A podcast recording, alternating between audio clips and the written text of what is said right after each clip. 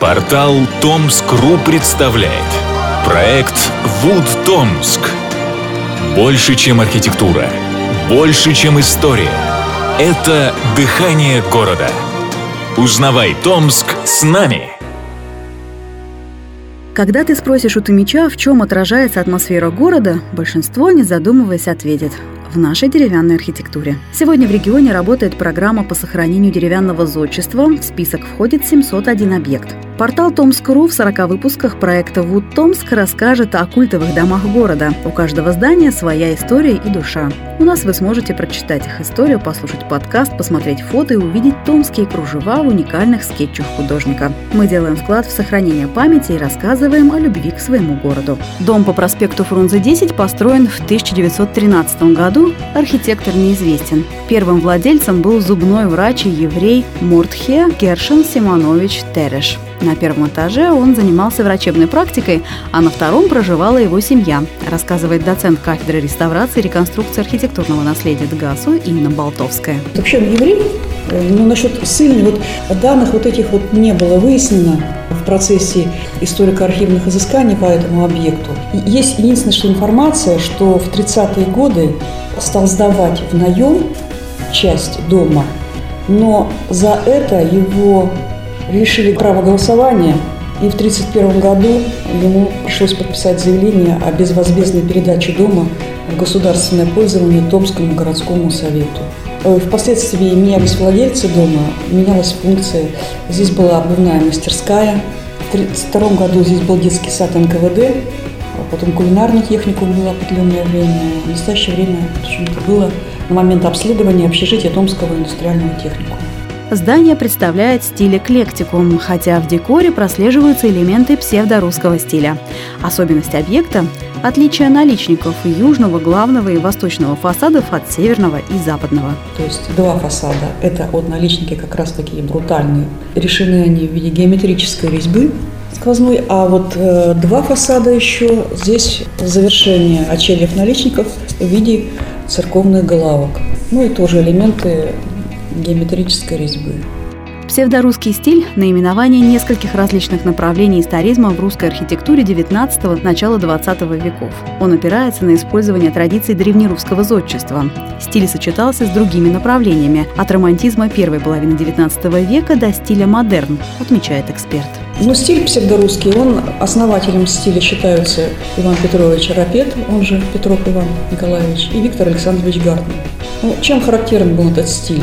Архитекторы обращались к оригинальным узорам русских полотенец, обращали внимание на резную орнаментальную резьбу русских исп и всяческих предметов обихода крестьян русских.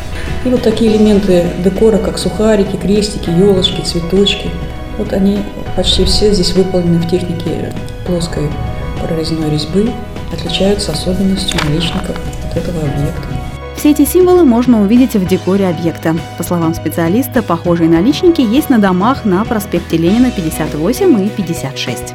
Дом потерял ворота. Еще в книгах 80-х годов можно с ними столкнуться, но ворота снесли, когда началась активная внутриквартальная застройка. По словам архитектора, чтобы их восстановить, надо провести серьезную реконструкцию квартала. Просто так они будут мешать въезду на территорию. Инна Болтовская выделяет в доме также навес над крыльцом, входные двери южного фасада, сохранившиеся с дореволюционного времени. Планировка дома анфиладная. Основной стержневой осью объекта является центральный коридор. Само здание вытянуто вдоль улицы Советская в глубину. Узкий фасад выходит на Фрунзе. Свое наименование улица Нечаевская, а ныне проспект Фрунзе, получила в 1867 году по фамилии купца Николая Нечаева, одного из домовладельцев. Он был гласным дум и владел трактиром. Улица располагалась в районе Юрточная гора и начиналась от улицы Почтамская, ныне Ленина. Начало улицы берет от величественных строений, особняка золотопромышленника Асташева, сегодня здание Краеведческого музея, и здание торгового дома Кухтерин сыновья, нынешняя мэрия. После смерти миллионера Асташева здание перешло Томской епархии. К дому пристроили церковь.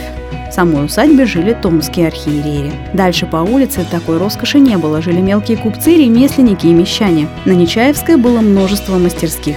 В начале улицы также находилась деревянная гостиница «Россия», в которой останавливался известный писатель Антон Павлович Чехов. Еще одна достопримечательность улицы. Здесь в середине 19 века жил старец Федор Кузьмич, которого считают императором Александром I. Жил он на углу Нечаевской и Монастырского переулка. Специально для него построили небольшой дом.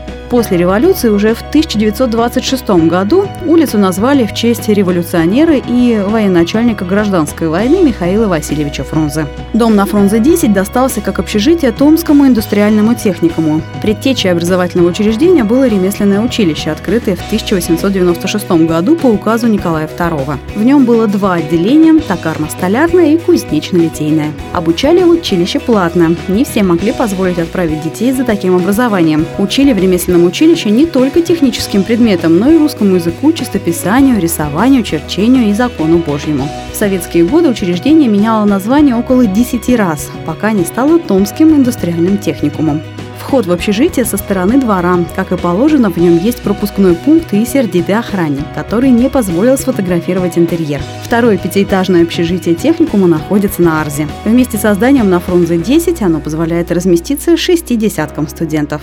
Стоит отметить, что дом на Фрунзе 10 ни разу не реставрировали. История одного дома –